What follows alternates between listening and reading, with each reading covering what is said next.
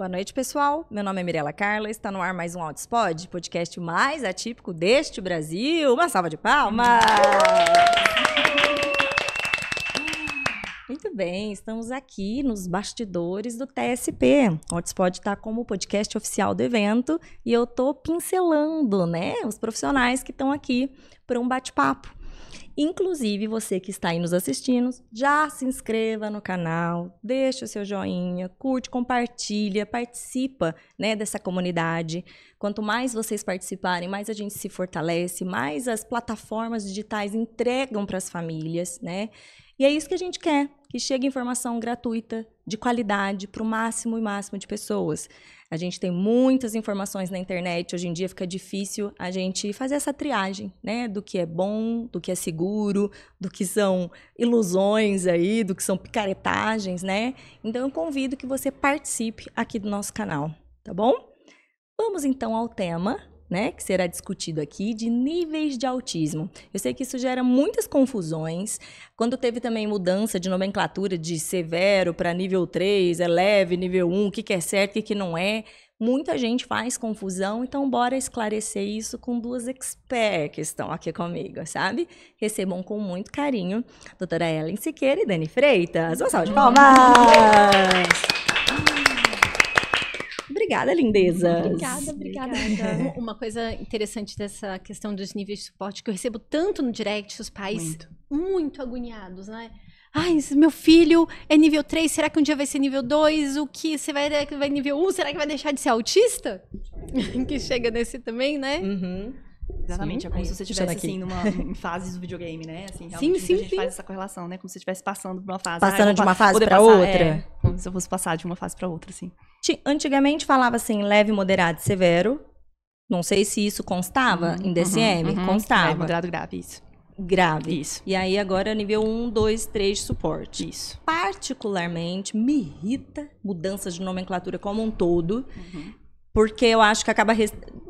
assim, eu entendo isso de buscar uma exatidão, né? Assim, mas eu acho que esse preciosismo e formalismo, num geral, afasta muito nós, como sociedade, leigos, dessa compreensão. Uhum. Então, muita gente me manda mensagem me perguntando assim, se o nível 3, que é o mais leve, então, né? E o nível 1 de suporte, o nível 1 que é o mais severo. Acho que gerou uma panaceia na galera. Tem uma questão histórica envolvida nisso, é, né? É de, de, como foi construído o DSM, porque o, o DSM-5, especialmente, ele é um documento muito político-social.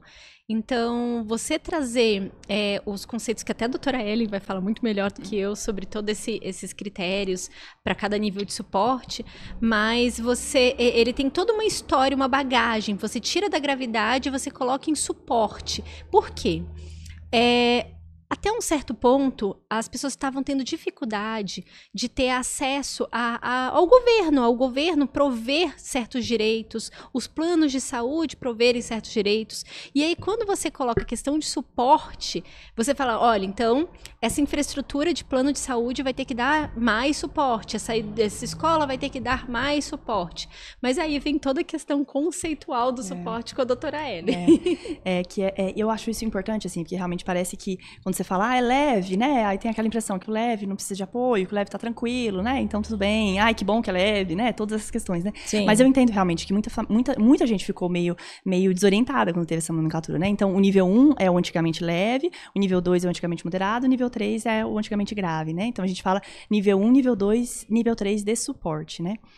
E aí lá no DSM a gente tem todas as, as, definições de como você faz o que é o nível 1, o que é o nível 2 e o que é o nível 3 a partir da quantidade de comportamento repetitivo e a partir da, da, das dificuldades de comunicação social. O que eu acho que é um, uma queixa que muita gente tem do DSM, que não é um critério totalmente objetivo, assim, né? Realmente ele não tem. É, e o DSM, para muita coisa, ele é muito didático, né? Se você for ver lá o diagnóstico de TDAH, de autismo, ele fala assim: ah, o TDAH, ele se dispersa, então ele para de prestar. É, parece que você está falando e a pessoa não está ouvindo. E coloca isso, exemplos. coloca exemplos muito claros, muito didáticos, assim. E aí, pro nível 1, nível 2, nível 3 de suporte, coloca muito pouco. Ficou no ar. Fica meio coisa. no ar, assim. Então, é, é uma coisa, se você for ler a, a forma como ele está estruturado, assim, ah, que tem mais dificuldade social, menos dificuldade social. Mais comportamento repetitivo, menos comportamento repetitivo. E o nível 2 que fica ali no meio. Então é algo que realmente não é um, um parâmetro tão objetivo. Então, e, e, é muito interessante porque existem muitos estudos já falando que se você colocar um mesmo paciente para dois neuropediatras, dois psiquiatras avaliarem, às vezes a pessoa vai falar que o nível de suporte é diferente. Então, uma pessoa vai achar que é nível 1 e outra pessoa vai achar que é nível 2. Então não existe uma, uma, uma concordância perfeita entre tá. isso, porque não é um parâmetro totalmente objetivo. Entendi. Né? Isso de suporte tá ligado à gravidade? Quando a gente pensa num transtorno grave, e isso tá ligado ao tanto de apoio que ele precisa necessariamente? São, são muitos fatores envolvidos nisso, né? Eu, eu, eu tô com agora com uma coisa na minha cabeça, uma, uma ideia de pegar a teoria dos copos que a gente tem da genética uhum, uhum. e trazer justamente para a questão do suporte, né? Vamos pensar que esse copo daqui seja o ambiente, é o meu ambiente. É, e quando eu falo ambiente, é o meu ambiente interno, o meu ambiente externo. E aí acontecem várias coisas. Eu tenho que, lidar com vários comportamentos, eu vou ter que emitir certos comportamentos. Esse meu copo ele cabe um tanto. Se eu mudo esse ambiente, se eu vou para outro ambiente e aí o copo muda de tamanho, ele vai caber mais ou ele vai caber menos. Então, assim, numa fração de tempo, a gente vai estar tá observando isso ok, a gente está vendo que ele está precisando de mais suporte, mas ao longo do tempo a gente vai saber qual é a média que cabe nesse copo da é, pessoa, é, né? É. é. e é importante isso, porque às vezes a gente, a gente vê uma família que fala, ah, ele é nível 1 de suporte, mas a família dá muito mais suporte do que a gente imagina que o nível 1 precisaria. Então, às vezes a família tem essa percepção. O que, que é o nível 1 de suporte? Ah, o nível 1 de suporte é porque ele não é agressivo. Não existe isso na classificação. A classificação de nível 1, 2, 3 de suporte é pela quantidade de apoio que a pessoa precisa. Apoio do dia a dia, assim, apoio. Ele está desfraudado, ele já come sozinho, ele consegue fazer uma atividade é, é, pedagógica sozinho, um dever de casa, ele consegue ir para a escola sozinho, ele consegue trabalhar, casar, faculdade. Então, isso que é o nível de suporte. Não está encaixado nisso a quantidade de comportamento agressivo, por exemplo. Então, se a pessoa é mais agressiva, não quer dizer que ele é o nível 3 porque ele bate. Ele é nível 1 porque ele não bate. Não. Tem alguns nível 3 de suporte que tem nada de comportamento alto e heteroagressivo. E tem algum nível de suporte que tem outras comorbidades, às vezes associadas, que tem, às vezes, um manejo até muito mais difícil. Então, eu tenho um paciente, por exemplo, um adolescente. Ele tem, eu acho que uns. Agora ele tem uns 16 anos. O diagnóstico dele foi tardio também, há uns dois anos atrás quando ele fez um episódio grave, um episódio depressivo grave, tentativa de suicídio. E é, a partir daí a gente vê que ele precisa agora, ele teoricamente seria nível 1 de suporte, mas ele tá passando por um episódio depressivo tão importante que agora ele não consegue, ele parou de ir pra escola, ele não conseguiu ainda. Então talvez ele vá fazer supletivo, é um menino super inteligente, mas agora ele tá nível 2. Você trouxe uma questão que as pessoas trazem muita, é a correlação do nível de suporte com o nível de comunicação, como uhum. de, de fala. E, e, e, muitas vezes, assim, está relacionado a ele não conseguir expressar os sentimentos, de organizar, é uma coisa muito mais complexa que simplesmente uma fala, né? Isso. Isso, não quer dizer que o nível o nível 2, assim, é, fala ou não fala, não é só isso, né? Uhum. São coisas mais complexas, né? E aí a gente traz a, a dúvida da, do, das mães das crianças de dois anos de idade, né? Que aí quando chega uma criança de dois anos de idade, a primeira coisa que a mãe fala é, mas ele é nível 1, ele é leve, né? Assim, por quê? Porque ele não tá batendo, porque ele não tá tendo comportamento inadequado. Na teoria, a maioria dos, das crianças com dois anos de idade devem ser nível 2 para 3, porque não tá desfraudado, não tá comendo sozinho, não tá falando. Então, isso já coloca no nível de gravidade teoricamente maior, no nível de suporte maior. E, e, aí você vai falar isso pra mãe, a mãe fica desesperada. A mãe fala, meu Deus, mas como assim? Mas não é isso, assim, né? Porque é. o nível de suporte já determina isso, né? É, acredito que não, né, assim, de uma forma mais genérica, mas as crianças pequenininhas que chegam com diagnóstico aí precoce, não tem que se falar em nível 1, né? O nível 1 vai passar batido, aí vai mais para frente que vai acumulando esses prejuízos, né? A demanda Mas, social e da vida também. Sabe qual a questão? É a amostra que se olha dessa pessoa é muito difícil. Ó, puxa aqui. Vira, ah, virar um pouquinho para cá. Pronto. Puxando aqui porque a gente é pus de frente, mas aqui, eu de Pôs de frente, mas tá aqui com a Ellen é, também, verdade, então vai é ter que dar uma, uma, uma, uma ajeitada assim. E, e é a questão, gente, meu Deus. Não, pera, você estava dizendo. A amostra. A amostra comportamental. Oh. Graças a Deus nós temos, é um né? Ajuda aqui, assim, vai. sim, sim, técnica. É, a amostra comportamental. O que, por exemplo, minha mãe, ela tem um livro que ela, ela registrou mês a mês os meus comportamentos. Então, ela, ela ia contando o que ela ia sentindo, o que ia acontecendo. E eu, com dois anos, eu tinha uma rigidez comportamental imensa. Do tipo, eu tinha que enfileirar coisa para guardar na, na geladeira, para guardar no armário. É... Então, assim, minha mãe, para quebrar essas coisas, era muito dolorido para ela. Só que chega para um profissional numa consulta, não tem como ela lembrar de todos esses detalhes para fazer, sabe? Apesar dela escrever e também o conhecimento da época era diferente, ela fala: "Não, ela bem, vai para creche tranquila, desenvolve, desfralda, fala bem". Pronto. Sim. É, Entendo o é, que você é, quer dizer. É. Então, às vezes, é que nem. Então, você não era nível 1, então, lá naquele caso, simplesmente para ter passado batido? Porque eu precisava. Deste já que estava tão, tava tão evidente para minha mãe essas questões. Não, eu podia até, mas a, a questão é, é, conseguir enxergar esse nível 1 exige um, um, uma amostra comportamental muito grande.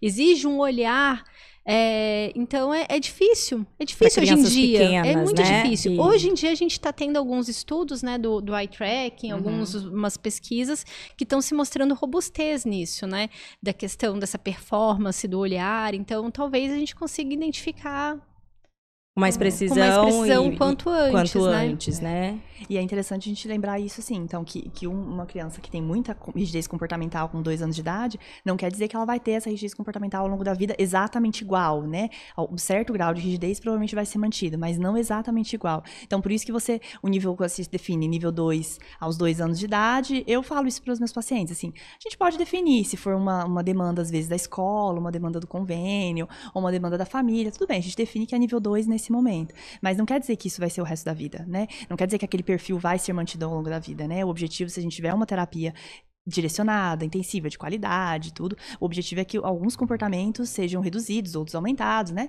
E que a gente consiga melhorar a, a performance da criança, né? É, então, não adianta muito a gente definir nível quando a criança é muito pequena. É, eu também não vejo nenhuma não, não faz... função, não, nenhum sentido, nenhuma. nem nada, assim, é, a questão, nem o nome que isso tem, se você for ver. Exatamente. o mais importante é você, de fato, ver as habilidades que tem né, para trabalhar, quais são as barreiras. É isso. O que, que você Mas tem sabe de, uma dificuldade? coisa que, que, que aí eu, só para colocar fogo, né? Esse, esse é o contraponto da história. O, o interessante é que quando a gente vê uma criança com um nível de esporte, é um alerta para uma comorbidade, né? É. É, é, isso é um ponto importante, assim, que às vezes se a gente tiver, por exemplo, uma criança é, com 3 anos de idade, que tem uma dificuldade muito acentuada em vários aspectos, é, aí você pode pensar, será que existe, além de um autismo, existe, por exemplo, uma deficiência intelectual associada, existe alguma outra condição associada, né? Às vezes a gente consegue definir um, um, diagnóstico junto, assim, uma comorbidade, e às vezes não, né? Às vezes a gente só consegue definir uma hipótese. Ah, será que tem uma apraxia de fala? Será que tem uma deficiência intelectual? Mas isso, em crianças que têm uma, uma necessidade maior de apoio, mesmo quando muito pequenas, a gente já pode ficar de olho em relação a isso, né? Mas nem sempre a gente consegue definir. É muito difícil quando é, é menorzinho, assim, até mesmo as escalas, né, e de rastreio, tudo também não são adequadas ali para é. aquela idade, né? Uhum. Vou dar um exemplo de um aprendiz que chegou para mim, o menino falava bem, fala complexa e tudo. Aí perguntando para a mãe como é que era para limpar. O menino tava com sete, sete, oito, não, não era mais velho que isso. Precisava de ajuda para se limpar precisava de ajuda para fazer o lanche. Tinha questões motoras em relação a isso, sabe? Mas fazia outras coisas, brincava de pintar e tudo que ele gostava de fazer, ele fazia. E aí a gente se pergunta, esse menino não é um nível de suporte 2 uhum. aí, pelo menos? Ah, é. sem dúvida. Eu penso assim, ó, por exemplo, o Arthur, né? Quando eu tive o diagnóstico dele, e até eu gosto muito de usar o exemplo, porque o pessoal que acompanha consegue ver uhum. materializado o que, que eu estou dizendo, uhum. né? Quando eu tive o diagnóstico dele, certamente não era nível 2, não sei se seria o nível 3, mas o fato é que ele não fazia nada, não tinha repertório, ponto, né? Hoje, então o Arthur fala super bem, fala complexa, tem intenção comunicativa, o reforço que eu mais tenho para ele é o social. Uhum. Porém, desfraudar, né, assim, tá, é, ele, é, ele tem autonomia, isso, de limpeza, dia dia. higiene pessoal, ajeita as coisas, uhum. não passa aperto não, se uhum. vira e tal. Uhum. Porém, porém, ele tem uma seletividade alimentar importantíssima.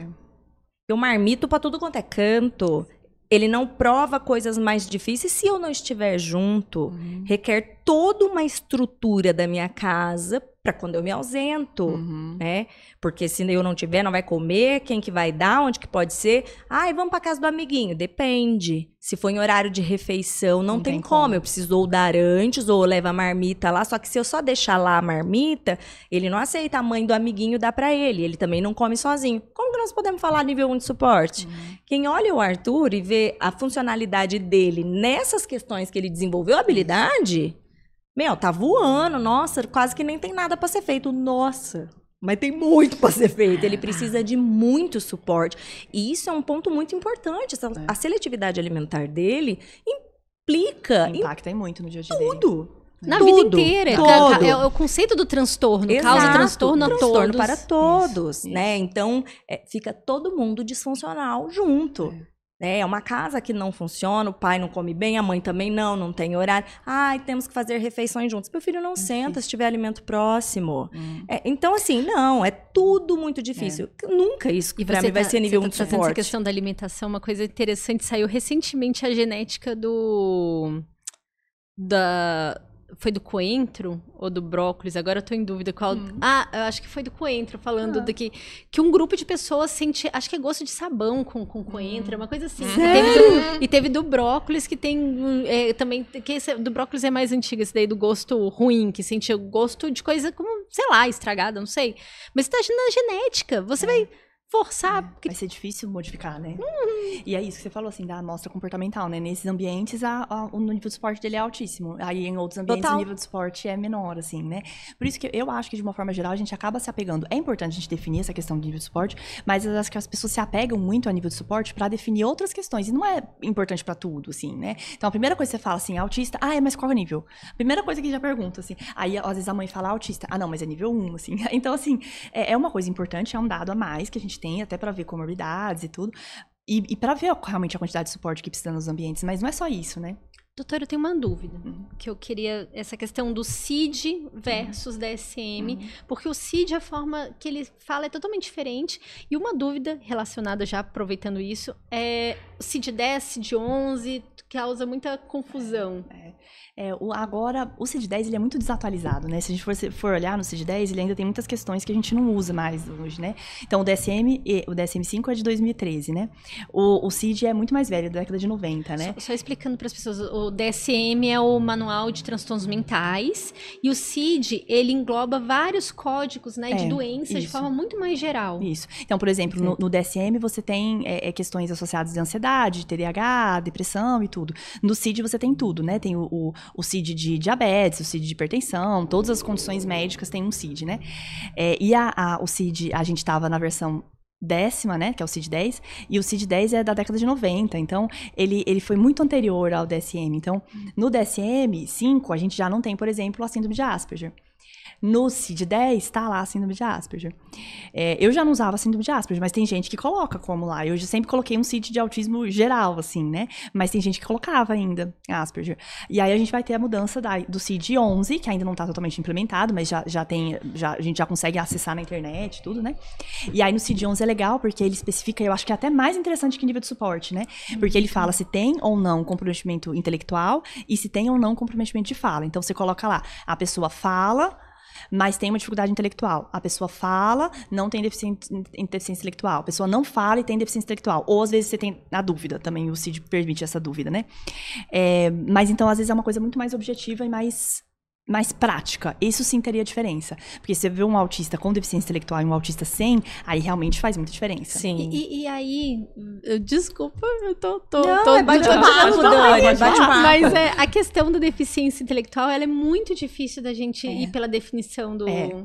Do quê? Do, do DSM, do DSM, o que a DSM é. traz como definição, o conceito? Porque, Por quê? Porque a, a deficiência intelectual, quando a gente for ver, é, é, a pessoa tem uma dificuldade de adaptação aos ambientes. Então, é, é uma dificuldade, por exemplo, de você é, conseguir lidar com dinheiro, em caso de deficiência intelectual leve, dificuldade de lidar com dinheiro, de entender situações, deficiência intelectual moderada, deficiência intelectual grave e aprofunda.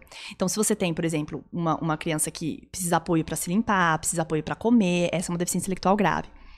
E aí, se você for ver lá, as dificuldades adaptativas, elas são muito semelhantes ao que tem de dificuldade no autismo, né? Então, se você for ver uma, uma criança nível 2 de suporte, ela precisa de apoio em muita coisa. Então, se você for ver só pela definição lá, você fica na dúvida se tem uma deficiência intelectual associada ou não. Não te dá um norte. E, a, e a gente tem a neuroplasticidade também, é. que, que que, que é difícil você diagnosticar é. DI a, a, antes dos seis anos, né? Muito difícil. E, muito e assim, difícil. existe um. As pessoas também é uma dúvida que eu recebo muito nisso. É, existe uma árvore, né, do, do diagnóstico. Tem um uhum. tronco, uhum. e aí o médico tranquilamente pode colocar o, o tronco, né? A pode, numeração do tronco. Pode, às vezes é isso. Assim, às vezes a gente não tem, por exemplo, a gente não tem certeza de um diagnóstico definitivo. Então a gente pode colocar como uma suspeita de. E eu coloco isso muito, assim, às vezes quando tem uma, um autista que eu tô achando que tem uma deficiência intelectual, eu converso com a família, olha, a gente não tem certeza, não tem pressa para esse diagnóstico, mas a escola talvez precise de um apoio maior em relação a isso. Talvez a parte pedagógica, para eles, eles fiquem mais claros se tiver uma hipótese de deficiência intelectual. Você pode colocar lá o CID de deficiência intelectual e colocar que está em investigação dele, não tem problema também isso. Você pode colocar como um, um CID como se fosse uma coisa provisória, assim, né? Sim. Eu acho Mesmo que prevê, inclusive. Prevê, no essa, CID, prevê, é. De, de DSM acho que tem o também. DSM, o DSM prevê quando você tem uma dúvida também. Isso, você pode colocar. E você pode colocar como atraso global também do desenvolvimento. Você pode colocar outras questões, assim, né? Mas eu acho que essa questão de deficiência intelectual, ela é uma dúvida e é uma dúvida que todo mundo tem, assim, né? Porque será que todo nível 3 de suporte tem deficiência intelectual? Aí é uma, uma discussão enorme, assim, né? A minha ideia e a de muitos neuropediatras é de que toda deficiência, todo TEA nível 3 provavelmente tem algum grau de deficiência intelectual que dificulta a, a, a você modificar os seus comportamentos e você adquirir novas habilidades, adquirir um, um, um, uma performance diferente, assim, nos ambientes, né? É, mas algumas pessoas acreditam que isso é só pelo autismo. Só o autismo nível 3 já poderia justificar tudo. Mas muitas pessoas acreditam que os dois acontecem de uma forma junta. É, é complicado que o, meu ver, os transtornos de neurodesenvolvimento, eles são guarda-chuvas de muita coisa que a gente ainda não compreende, né? Tem eu muita coisa. Então, e o que, o, a forma que eu consigo enxergar melhor é pelas funções executivas é. mesmo. Eu gosto bastante das funções, ver como é que está o foco atencional, como está a concentração, como está o processo de praxe. E com isso, se a gente vê muitas falhas nisso que vão além do que é esperado da curva normal, eu, eu, eu identifico que eu é um acho. maior suporte. Eu, acho. eu acho que é uma, e é uma coisa importante, porque a gente teria que ter uma análise de um profissional muito, é, que entende muito e de muitas áreas. Porque se você for fazer, por exemplo, uma análise, uma avaliação neuropsicológica, né? A avaliação neuropsicológica é ótimo, a gente sabe que é uma avaliação muito interessante, traz uma série de informações. Só que primeiro é difícil o acesso, né? Então, assim, é uma avaliação por si só cara, porque o neuropsicólogo Caríssima. tem que comprar os testes, caríssimo. Caríssima. Caríssima. Chocante. E é Ai. muito difícil, assim, eu já tive paciente, eu conto essa história sempre, é um, um, um autista nível 1 de suporte. E, e, tinha uma hipótese de altas habilidades junto. E aí foi fazer a avaliação neuropsicológica teoricamente 10 sessões para fazer a avaliação. O menino não queria fazer, empacou, não fez, demorou cinco meses com uma ótima neuropsicóloga. Então não foi exatamente um, até uma dificuldade da pessoa, foi porque ele não estava afim de fazer. Então ele não deve ter provavelmente performado tão bem quanto ele poderia. Então o potencial dele deve ter ficado totalmente essa não foi preciso, ah, ah, né, para avaliar, não né, foi. esse instrumento. Ah, está tá se discutindo muito as avaliações de inteligência para autismo, muito, né? Tá, tá tentando muita discussão sobre isso porque você, a gente, nós como autistas, a gente não tem essa, esse, esse Uh, eu esqueci agora o termo, fugiu essa, essa, esse inclínio para o social. A gente uhum. não, a gente evita. Uhum. E a avaliação depende disso. As avaliações, tirando, eu adoro fazer avaliação, adoro fazer teste que você me entrega um teste, eu vou lá fazer meu teste. Mas esses testes que a interação. interação. Dinâmica de grupo. Isso, isso. É super legal? Dinâmica de grupo? Não. não. Alguém aqui acha que é legal? Você acha? Depende pra quê. Eu, eu também não gosto disso, não. Eu sou a única que curte dinâmica de grupo. Vai. Não, deixa, eu, deixa eu explicar, ó. Dinâmica de grupo. E, tipo, aquela. Ah, eu. Não, Desencana. Não, essa não parte, é, melhor não, não. melhor não vou, é. eu vou me comprometer com o que eu vou dizer. Não, eu gosto de dinâmica de grupo assim, pra galera. Sim, pronto. isso, conversar. isso. Só, Mas dinâmica, restringir. não, É. eu- é aquele pessoal que ensina e vai, participa, não, não Ah, é isso é, é, não, isso aí eu Não também é tenho. E eu tenho uma vergonhinha alheia, assim. Eu, eu tenho dificuldade de assistir uns negócios meio de coach, a galera lá, Não motivacional. E dinâmica de RH, de empresa, de avaliação. Oh, não não, mas isso é vergonhoso, no Isso caso. é, isso é Aí até mesmo pra quem é sociável. É, Acho é, bem, bem desconcertante. Mas como nós não temos isso, é muito difícil da avaliação, um processo avaliativo, porque exige conexão. E aí, é, as pessoas subestimam muito a- as técnicas de controle instrucional, que é uma coisa que eu bato muito de frente. Que existe técnica para isso, não é?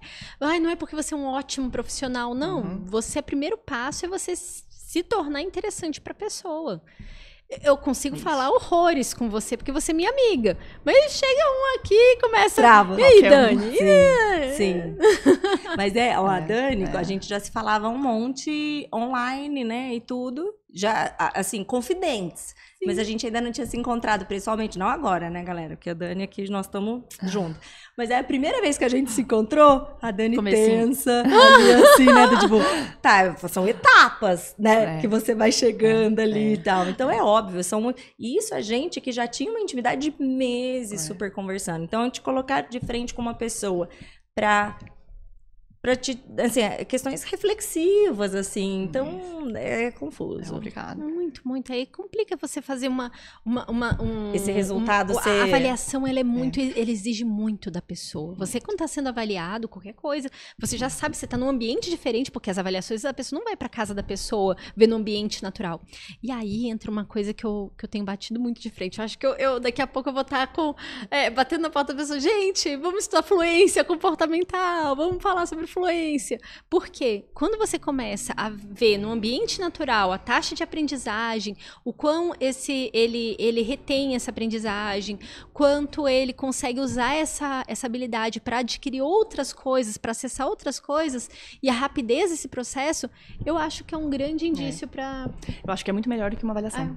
Do que uma avaliação num período específico que você faz, às vezes. Determinadas E aqui- idades, é, principalmente, Muito. né? E às vezes até a gente, né? A gente, se de repente, a gente, colocarem a gente na frente de um- uma pessoa que você sabe que vai fazer um teste. Você não sabe muito bem por que é, mas vai fazer um teste. Uma parte das pessoas vai gostar, outra parte já não vai gostar, outra parte já vai ficar nervoso, ansioso, preocupado. Você coloca a criança no final do dia para fazer uma avaliação neuropsicológica que envolve memória, atenção. Pronto, já não vai dar legal. É, é, existem al- alguns, alguns testes, a, a pessoa tem uma, uma. No final, ela daria a resposta correta, só que ela vai demorar horrores para dar aquela resposta correta. Então, tudo isso influencia tanto que eu acho que, claro que a avaliação neuropsicológica tem um papel, mas ela não dá tudo aquilo que a gente Sim, gostaria. Não é uma resposta Não única é. que, tipo, para é. todos, Não né? é. O que vale para todos É. e que... Porque Isso. tem momentos, fases, e ver o que, que de fato compensa, principalmente considerando o valor, valor, o custo, né? Então, não, nem sempre Nem aquilo sempre. É, é o melhor caminho, né? O Arthur mesmo, quando foi fazer a avaliação neuropsicológica dele, ele tava super nervoso, porque ele tinha- não queria falhar. Tadinho. Eu vou errar, eu vou, né? Então, ele, pititico, ele. E assim, é, tem compreensão e tal, mas ele ficou super, assim, descompensado.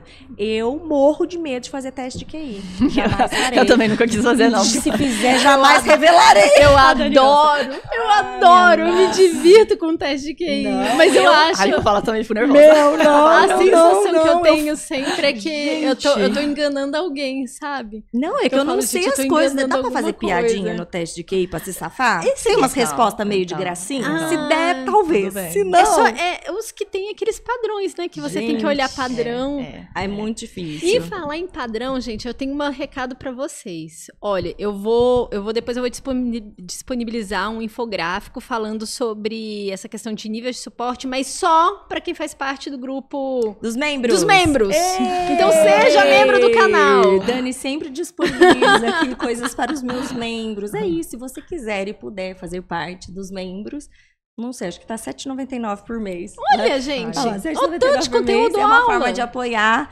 esses audiospots itinerantes, É. essas gravações, né? pra- e o acesso a bons profissionais para que a gente continue produzindo bons conteúdos. Eu morro de vergonha de pedir a Dani que toda vez ela me pede que ela sabe que eu quero morrer.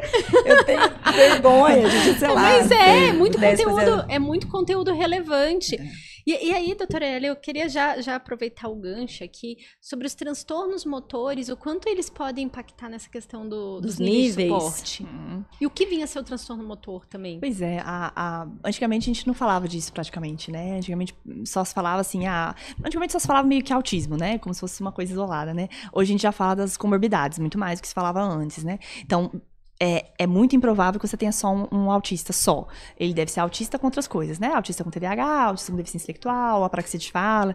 E as questões motoras passaram super despercebidas por um tempão. Então, Sim. hoje tem até uma, uma, uma ideia de alguns, muitos estudiosos pensam, será que a gente deveria incluir as questões motoras dentro do critério diagnóstico? Sim. E não estão lá, realmente, não tem nada dizendo. Tem a questão sensorial, que você pode, se for de cunho sensorial, a, a dificuldade motora, se for uma dispraxia, por exemplo, uma dificuldade de você programar o movimento, aí tá lá no, no, no DSM. Mas se for uma outra dificuldade, uma hipotonia, uma outra não tá lá. Então, assim, isso é, isso é um ponto importante. E quando a gente fala questões motoras, é muito amplo. Então, primeiro tem essa parte sensorial, né? Então, é, é, explicar melhor isso, né? Então, na, lá no, no transtorno de processamento sensorial, você tem classicamente incômodo com barulho, etiqueta, é, cheiro, luz e tudo. Mas tem muito, dentro do transtorno de processamento sensorial, muito mais amplo que só isso, né? E uma das questões que tem é a dispraxia. Então, se, você, se eu for ver, por exemplo, como é que eu vou fazer para levantar essa, essa minha garra, essa minha caneca? Eu tenho que pensar no movimento, eu tenho que organizar o movimento, eu tenho que saber o tanto de força que eu vou colocar, eu tenho que fazer um monte de coisa. E aí eu tenho que depois ter a noção do meu próprio corpo. Pra, então, assim, é, é uma coisa super complexa que a gente faz em, em segundos e a gente nem pensa. Mas quando a gente tem uma dispraxia, a gente tem exatamente essa dificuldade de você planejar o movimento e fazer uma, o que você quer.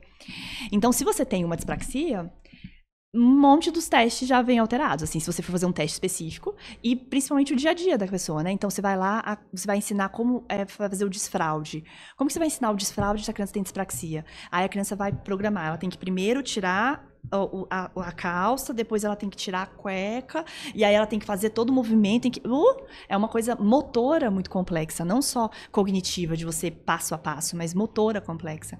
Então, isso, teoricamente, já impactaria no nível. Então, você tem uma criança que é dispráxica, ela pode necessitar de um nível de suporte muito maior só pela dispraxia. E não necessariamente porque ela não tem o cognitivo para fazer aquela atividade. É. Aí me corrijam se eu né, formular errado. Mas, de forma leiga, a leitura mais ou menos que eu faço é do prejuízo. Porque tem prejuízos que são mais Irrele... Não é, é irrelevante. São prejuízos são menores. Assim, menores, assim, impactam isso, menos. E isso. tem prejuízos que são muito centrais, uhum. né? A fala é uma delas. Isso. Eu não sei onde que a seletividade encaixaria na vida das pessoas, no meu no grau último muito Master Blaster, porque isso também tem muito a ver com até o quão seletivo. Não, o é, relacionamento né? com as pessoas. Você pega justamente no cerne do autismo. Então, a seletividade, as questões motoras também, uhum. que vai implicar diretamente na questão do grau de suporte, é, pelo menos, é, né? Do é. quanto de apoio que precisa para essas atividades. Que mais que são assim questões bem de, esse de impacto grande seriam essas que é, seriam levadas basicamente em você, conta você trouxe a seletividade alimentar é, eu queria voltar para a seletividade alimentar é. também é, voltando, trazendo o impacto motor é. o não, não é raro você ter crianças que têm uma questão motora e, e a, isso porque para você mastigar, você faz um planejamento da sua língua, da rotatividade. Às vezes a criança ela come em bloco. Então, é, isso atrapalha a, a, sensação do alimento na boca. Sim, é, então, o Arthur tem isso também. É porque a seletividade dele, claro que não é a mais tranquila, é sempre o combinho, né? Então tem é, rigidez é. cognitiva, sensorial, tem sensorial sim. e motor. É. É, é, então tá ótimo é. pra resolver, Mas, tá super tranquilo. A, a, rigidez, a rigidez é aqueles. É, o, o cérebro do, do, do, do, do, autista, autista brasileiro. Do brasileiro, brasileiro. Vai, Brasil! Sei de onde, gente. O, o, cérebro do autista, ele, vamos falar assim, ele, ele busca eficiência muito rápida, né? Então ele quer gastar menos energia. Então a rigidez vem muito disso. Uhum. Tô, hum, é, é isso. Vai... É que aí gasta muita energia você flexibilizar o comportamento, você entender que tem que ser de outra forma e tudo, é. E aí, você já sabe que aquilo dá certo, então você faz certo. aquilo. E, e, a gente, para o processo de praxe, né, que é todo esse movimento desse planejamento e tudo, essa ideação faz parte do processo. É. E essa ideação que ela tá rígida, é. né? É. Então. É, é. E essa questão, e fora a gente tá falando assim, claro, de questões mais graves, assim, né, de seletividade, mas existem ainda impacto, existe impacto ao longo da vida toda, né? Então, é, a quantidade, e eu, eu bato muito nessa tecla, porque eu acho que fala, se fala muito pouco disso, de obesidade, por exemplo, assim, que é um fator gravíssimo. A gente fala muito de obesidade obesidade na população típica a gente não fala nada de obesidade no autista, né? Um a cada três autistas é, tem uma obesidade. E aí você vai ter pressão alta, aí você vai ter. E você geralmente não consegue medir a pressão também, né? Como é que você vai medir a pressão arterial em muitos autistas? Muitos não vão deixar. Então você nem sabe se tem uma pressão alta ou não. Aí você vai ter que medir o colesterol, vai, vai alterar a glicose. Eu tenho pacientes de 8 anos de idade, são altos, mas assim, 60 quilos. E aí você vê isso, que impacto que isso vai trazer no a curto prazo, porque ele já, já, por exemplo, não engaja em algumas atividades sociais, ele não vai lá no parquinho brincar com as outras crianças, ele não vai jogar bola, porque é. ele não consegue, porque ele tá muito gordinho. É. E na longo prazo vai dar um monte de problema cardiovascular. Então, além dessas coisas do. Por isso que eu acho que essa questão do nível de suporte é importante, mas a gente desconsidera um monte de coisa. Então, você desconsidera essa questão, o impacto da seletividade alimentar no futuro da pessoa. Então, a pessoa pode ter um problema gravíssimo de, de hipercolesterolemia, aumenta colesterol, é, aumenta a pressão alta, a pessoa infarta, a pessoa tem um AVC e você achou que o nível de suporte era um, né? Então, pela seletividade alimentar, impacta um monte de coisa, né? Então, não deveria ser só. Por isso que essa questão de, de nível de suporte eu acho que mascara muito muito, assim. Então você fala que é leve, nível 1 de suporte, tudo bem, tranquilo. Mas muita coisa precisa ser trabalhada, né?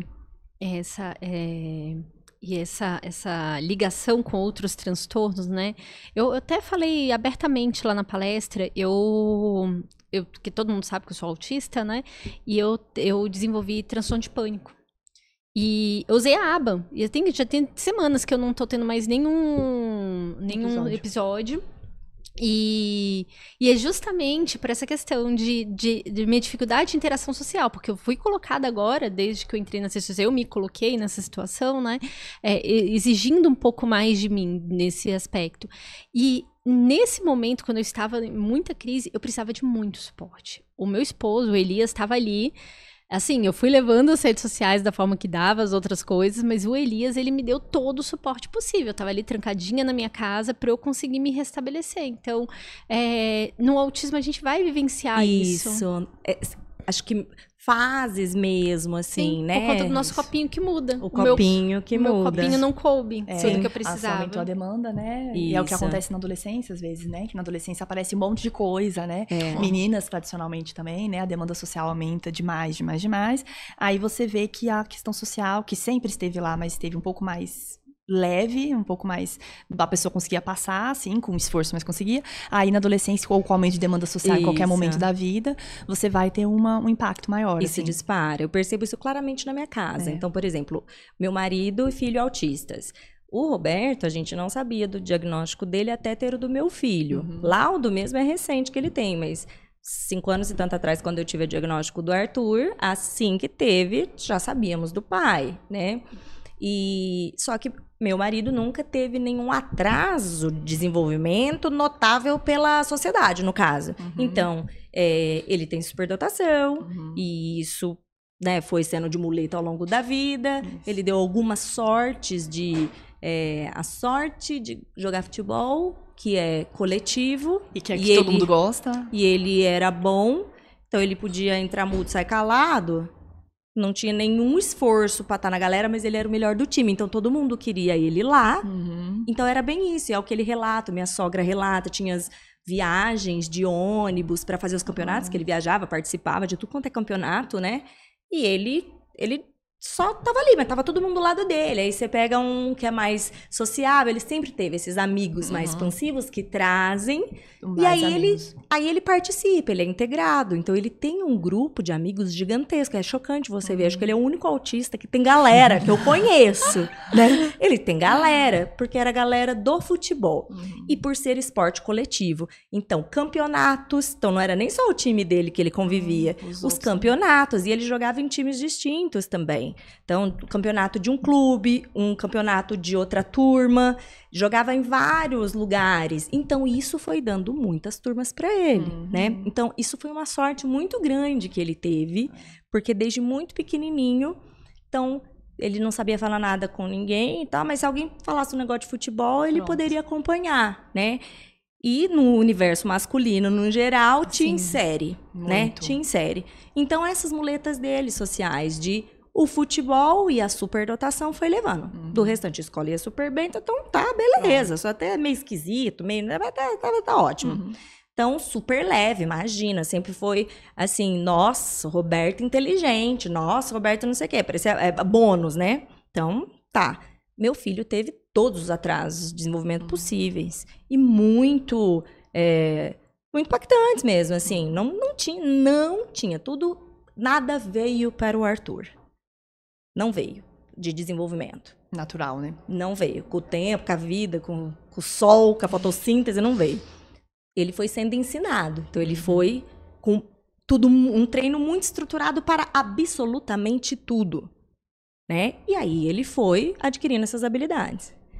Hoje o meu filho, ele tem uma vida muito mais funcional do que o meu marido, que o que eu nós estamos juntos há muitos anos, desde faculdade.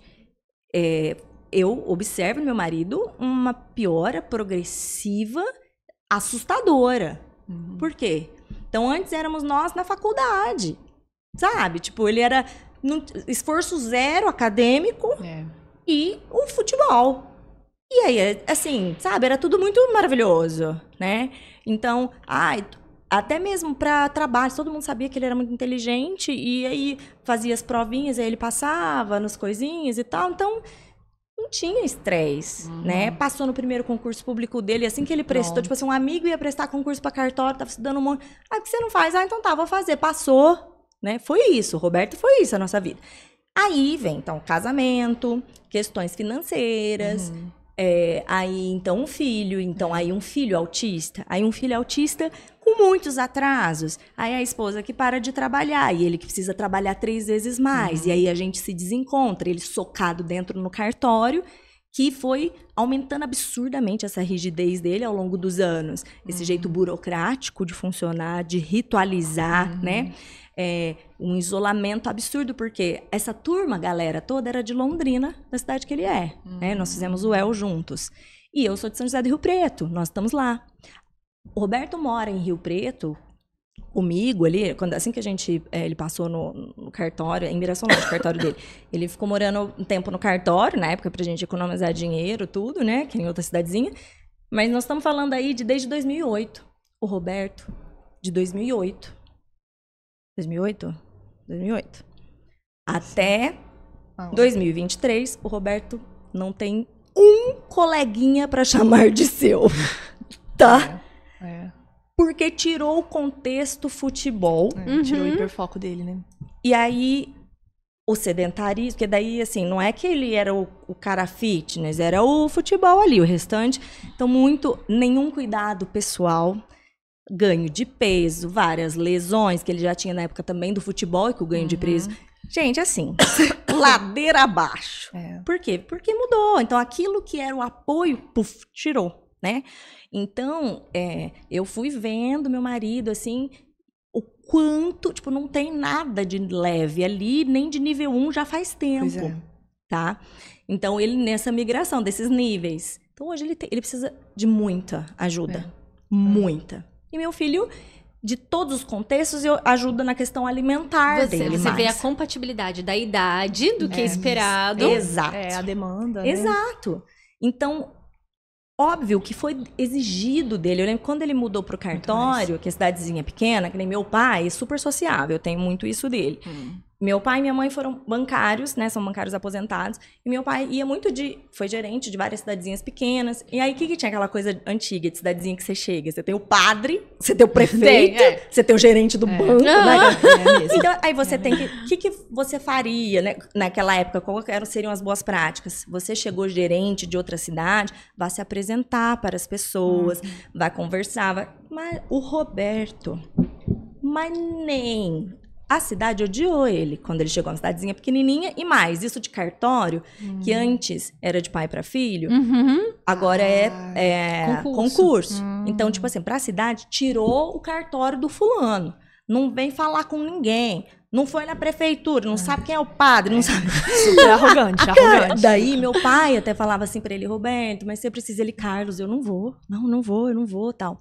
Aí, só que ao longo dos anos, pela pela competência de trabalhar pelo serviço que ele foi proporcionando para a cidade, uhum. para a região, porque o cartório não funcionava direito, o pessoal ah. precisava direto e buscar na cidade vizinha, tá? Então não, então isso foi sendo fornecido, ele foi estruturando, ele foi tomando um monte de decisões que os juízes, corregedores de toda a cidade, da, da região foram sabendo daquele uhum. cartorário, que estavam fazendo documentos completamente diferentes, inusitados, solicitando modelos, né? Uhum. Isso sem ele falar oi para ninguém.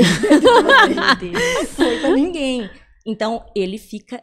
Ele é um ermitão ali dentro. Você vê. Trabalhando. Assim, cara, é um negócio doido. Eu ligo às vezes a câmera e, e a pessoa, do, de casa. E, né? e a gente é, é, é, ela, ela, ele se mantém nisso e isso aume faz aumentar é. todo o nível de suporte E é uma coisa muito rígida, muito rígida, né? Que ele deve achar muito confortável, assim, né? Muito rígida. Não consegue mudar, exatamente né? Coisas, não consegue. É. E aí, para você ver, né? Antes do diagnóstico do Arthur, muita coisa que já não estava ficando legal, hum. porque aí a gente ainda não tinha o diagnóstico, mas a gente já estava vivendo dificuldades por conta dos atrasos, né? Uhum. Então, muitas questões. Eu exigia que ele voltasse mais para casa. Ele não volta. eu fico sozinha com o Arthur durante a semana, ele fica em outra hum. cidade eu exigia que ele voltasse mais, ele não conseguia, e eu pensava, eu pensei por muito tempo o que eu sentia, né? Assim, cara, não me ama, não gosta de mim. É um negócio tão fácil de você mudar nessa rotina. Uhum. Sabe o tanto que isso me ajudaria e você não consegue. Ah, pra PQP, né? Eu ficava assim, Mel, sabe? Assim? E ele, tudo que eu dizia, e, e, assim ainda é, ele sempre compreende, ele sempre concorda,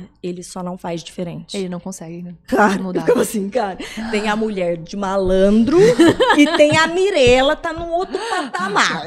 Tá entendendo? Tipo assim, eu ficava assim, cara cara, eu não, eu, eu, sou, não sei, sou otária, não é possível, né? Coisas que em tese seriam simples. E aí eu vi meu filho muitas vezes tendo crises, porque eu mudava a ordem do Yakut que ele ia tomar. Aí bateu aquele desespero grande, né? Porque eu pensei, meu Deus, com os dois, o que faria eu com é. minhas pequenas forças, né? O, o, mas, mas isso eu no acho espectro... que o Elias agora ele tem uns flags para mim, né? Ele quando ele vê que é rigidez, ele rigidez. e foi oito dias, foi por conta do eu tô para me mudar, né, que eu vou para uma casa. E aí a moça que é a dona da casa, ela tinha combinado de um dia ter levado o pessoal. E ela levou no outro dia, que era o dia que eu queria levar o, o, moço para detetizar. E aí, assim, meu mundo acabou. Ele, você só muda o dia. Um dia eu, troca aí. Mas ela tinha dito que ia ser no sábado. Eu fiquei completamente assim, sem chão. Aí eu ia dizer rigidez, amor, rigidez. Aí eu fui internalizando Tudo bem, rigidez. Ah, tá, é. Não, mas dar nomes para as coisas ajuda. ajuda. muito, até com que a gente se reposicione, isso, trazendo essa autoconsciência, isso, isso, né? E, e doutora, eu queria te fazer uma pergunta sobre transtornos de aprendizagem, uhum. porque assim, houve todo, toda uma mudança de nomenclatura e uhum. tudo, o como isso impacta no, no suporte, assim, uhum. questão de dislexia, essas... Uhum. Pois é, assim, a se a gente for pensar nessa parte pedagógica, assim, né? E aí a gente não falou dessa parte pedagógica ainda, né? Não. A gente falou da parte de seletividade e tudo. E aí a parte pedagógica é outro ponto que influencia nessa questão do nível de suporte. Então, então eu tenho, vou começar com um exemplo, assim, eu tenho uma paciente de agora, ela tá com 22 anos. Teoricamente eu atendo criança e adolescente, mas eu tenho uns pacientes que eu não consigo dar alta e continua, né? Assim. Uhum. Então ela tem 22 anos, aí é, ela é autista nível 1, com diagnóstico tardio pra caramba, foi acho que com 19 anos o diagnóstico dela, e com uma descalculia. E é interessante, assim, ela tem um nível cognitivo bom, ela é muito esperta. Acho que, assim, nível cognitivo médio para superior, assim, inteligência muito boa. E, mas ela não consegue se inserir, por exemplo, no mercado de trabalho. Porque a descalculia é uma coisa que realmente impacta, né? Então, ela é, é, como que você vai fazer? Ela não tem noção de algumas coisas básicas de, de número. Então, por exemplo, que 5 é mais do que 2, noção de troco. Então, a descalculia é isso, né? Uma dificuldade de numerosidade, você saber o que significa aquele número, que 5 é, é isso. Então, concreto ela entende, mas se for um número só, ela não entende. Isso tem graus? ah, quando é descalculia, é realmente essa dificuldade mais significativa. Mas muita gente tem dificuldades com matemática, sim, assim, né? Sim. Mas quando você tem muita dificuldade, assim, que é essa, essa noção noções básicas, aí se chama descalculia. E aí ela não consegue, por exemplo, troco. Ela não consegue, aí ela consegue agora, como tem esse cartão, cartão de crédito hoje ajuda, né, e tal, e aproximação, ela não precisa nem escrever a senha, porque pra senha ela também tem dificuldade às vezes. Então a aproximação dá, mas se ela tiver que escrever a senha, ela se perde lá na sequência do número. Ah, quando ela vai para trabalhar, muito difícil. Como que você vai explicar que ela, ela é esperta para muita coisa, super inteligente, mas pra. E essa parte de número ela não consegue. E que tipo de trabalho que ela poderia fazer assim? Muita coisa ela poderia, com certeza. Uhum. Mas o mercado de trabalho sim, não é, sim. nesse sentido, ele não é. é que, a hora que pegar o número, porque vai pegar, fala assim: isso. olha, isso aqui eu vou precisar de suporte. Isso, Como assim? Exatamente. Ela vai precisar de calculadora, e às vezes a calculadora não é suficiente, ela teria que ter uhum. outro tipo de uhum. suporte. Então, e ela é interessante porque ela, ela era nível 1, sempre foi nível 1 de suporte. Agora ela não é. Teoricamente, não é ela não é mais. Porque ela não consegue sair da casa da mãe. Ela, ela dá super bem com a mãe, não tem problema sim. nenhum em relação a isso. Mas ela não consegue esse nível de independência, mesmo porque, como ela vai pagar uma conta, às vezes com a descalculia, Poderia? Poderia. Ela pode desenvolver uma estratégia, mas vai demandar toda uma estratégia dela e da família como um todo, assim. Nossa, negociar. É, é exatamente. Como que ela vai ali comprar uma coisa e ter uma noção se aquilo tá caro, tá barato, é, é difícil. Então, Nossa, um se você tem é, muito grande nessa fase isso, da vida, isso. não se compara muito, com muito. infância e Exatamente. adolescência, assim, né? Exatamente. né? A, e a, dis, a, dislexia? Então, e aí a dislexia é outro ponto. Então, a descalculia é dificuldade específica de, de número, a dislexia é a dificuldade específica de letra, né? Então, você tem uma dificuldade de consciência fonológica, que é você entender que o, a F é a letra F, né? E então por isso você tem muitas trocas, né? A pessoa troca muito na escrita, às vezes pode trocar na fala também, mas muito na escrita. Dificuldade de interpretar, dificuldade de ler fluentemente, então ler de uma forma pausada e tudo. A maioria dos disléxicos vão aprender a ler e escrever, vão ser alfabetizados, a maioria. A não ser que tenha um apoio muito ruim, assim, né? Da Sim. escola e tudo. Mas, em geral, vão aprender. Só que vão ter uma dificuldade ainda. Então, aí eu tenho um outro paciente, eu acompanho os, os dois irmãos, né? Aí um é, é autista, outro é TDAH, altas habilidades. E, e, o pai é disléxico, TDAH e altas habilidades também. E, e, e, aí é interessante, ele fala em relação à dislexia, ele fala como isso impactou na vida dele. Agora, quando ele teve o diagnóstico de dislexia, ele conseguiu terminar a faculdade. Olha. Porque ele não tinha, porque não tinha adaptação suficiente. Adaptação. Então, se é um autista que tem uma dificuldade de leitura e escrita tão significativa, se você tiver um ledor, vai. Se você tiver uma pessoa, um escriba, né? Então ele, ele fala, ele dita tudo que ele vai e a pessoa escreve para ele, pronto, foi. Se ele puder usar um tablet, vai. Se ele puder digitar, vai. A letra dele não é boa. Ninguém entende, mas se for digitar, vai. Só que aí não tem adaptação, porque às vezes não tem um diagnóstico, aí a pessoa acaba tendo um nível de suporte maior. Complicado. Então, né? para ver como essa questão do nível de suporte, ela é, depende do autismo em si, mas a, influencia, as comorbidades então impactam, né? Impactam porque, muito, muito. Muito, muito. Tem um, um, um ator que eu amo de paixão, agora Daqui a pouco eu lembro o nome dele, uhum. mas sabe daquela da série A Grande Família? Tinha o uhum. Augustinho Carrara. Uhum. Alguém lembra o nome dele aqui, gente? Do Augustinho Carrara? Vê pra Magro, mim, por favor. Alto, é. O nome dele. Eu, e eu sigo ele, né, no Instagram e tal. Eu gosto muito. E ele é um, ele assim, ele escreve peças, ele escreve textos, crônicas, ele é ator, né? Ele dirige, ele é, é um artista mesmo é. nisso. E ele é disléxico. Eu lembro que ele teve, é, ele falou agora sobre isso, né? Não é sei que, se ele tinha falado antes. Então, acho que não. Acho Por que, que, que ele é. falou? Porque ele finalmente cedeu e veio para as redes sociais uhum. e ele tinha esse medo de vir uhum. porque ele teria que escrever esses textos sem era só ele que cuida das redes ele não tem uma equipe é ele e, e, que haveriam muitos erros uhum, ortográficos, uhum, né? Assim, uhum. E que aí as pessoas julgariam. Porque em todas essas esferas ele foi conseguindo suporte. Meu, cara é genial. É. Assim, as, eu, é. ele, todas as escritas, ele é um cara muito, assim, politizado, né? Nem concordo muito com todas as vertentes, mas ele sempre traz muitas reflexões interessantes. Muito assim, interessantes, até para quem discorda, assim. Uhum. Escreve magnificamente bem. E sempre tem erros. E aí sempre aquela charopice daquela galera que vai lá, tipo, ah, você trocou, não, não. Todo. Praticamente todos os textos dele têm trocas. E aí ele falando, olha, eu, eu, tento assim, mas às vezes passa, às vezes eu até tento revisar, né, mas passa uhum. e tal.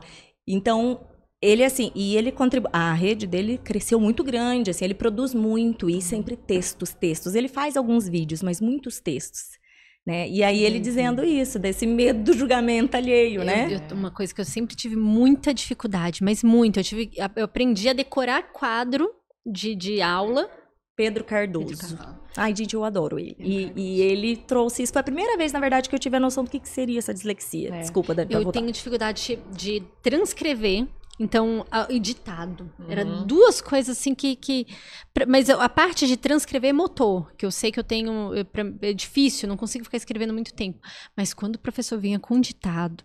Outra coisa que me mata, que parece que desorganiza todo o meu cérebro, é quando tem aqueles jogos onde você tem que completar. Eu, eu me sinto aquela moça do, do isqueiro, sabe? Do, do fantasia que tinha, que, que você que tinha uns espacinhos e, e você tinha tipo, que. Como que fala? Aquele. Jogo da, é, do, for, da, da forca, forca, tipo forca. Tipo forca. Tipo forca, uh -huh. esses daí. Gente, eu não sei o que acontece. Hum. Me falha, eu não, eu, não consigo ver a soma da, do número assim de, de ah, o e que cabe é a palavra. Eu não enxergo a palavra, já tá quase tudo destampado. Eu não Nada. consigo ler gráficos, né, é. Dani? Ah, é a parte gráfica eu gosto. É, a Dani faz muitos mais gráficos. E aí, eu, aí ela manda e fala: Não, você, lembra explica que você vai ter aí, que me explicar? Eu não consigo. É muito tempo que eu tenho que ficar para entender a cor que tá aquilo. aonde, do que essa linha faz o que disso. Cara, e é um negócio assim, por exemplo, eu tô no celular. Aí eu tenho que passar um telefone para alguém que não tem só o, eu não tenho o contato salvo, uhum. eu preciso digitar. Eu vou ali, olho o número, vou digitar volto, olho o número, eu volto.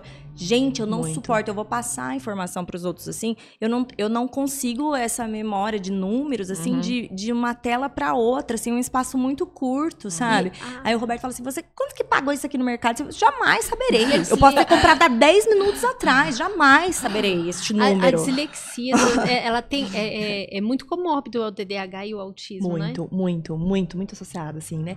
É, e, a, e, a, e por outro lado, assim, se a gente for ver disléxicos, disléxicos também raramente tem só dislexia. Geralmente disléxicos têm outras coisas. Também. E principalmente TDAH, classicamente associado com dislexia, transtorno de ansiedade também junto, né? E, e a dislexia também tem, pode ter um certo impacto em, em noção temporal, assim, também. Então a pessoa disléxica também tem dificuldade no ontem, hoje, amanhã.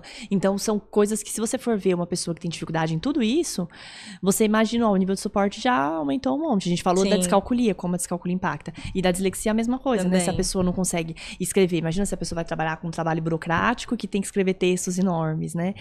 Como que ela vai fazer isso se ela não tiver? Sim, e não quer dizer, alguns disléxicos têm dificuldade de produzir textos, mas alguns não, alguns produzem texto com muita clareza, só que a dificuldade é, é trocas, trocas, com muita frequência, e então, a, a, e aí você precisaria de um apoio, que às vezes é um apoio fácil, é só o Word lá corrigir e tal, só ter um, um revisor, tranquilo. Mas, de novo, se você se não tiver, às vezes, não, não tiver um nome para isso, o, o chefe vai pensar que, poxa, não aprendeu até agora o que é o Z e o S, meu Deus, então é. É verdade. É, então, às vezes, a comorbidade, o autismo é nível 1, só que a comorbidade impacta tanto que.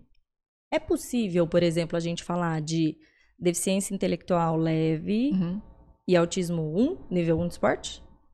Quem tem deficiência intelectual detectada ali, ainda que seja é. leve, não está. Não, não, porque você teria que ter, esse, por exemplo, pensando numa, numa deficiência intelectual leve, é aquela pessoa que provavelmente vai alfabetizar, mas que vai ter dificuldade de lidar com coisas do dia a dia e de, num, de números, de troco, de novo, de independência total, ou vai ser uma pessoa um pouco mais ingênua. Então, ela precisaria de um suporte. Então, ela já estaria automaticamente no nível 2 de suporte.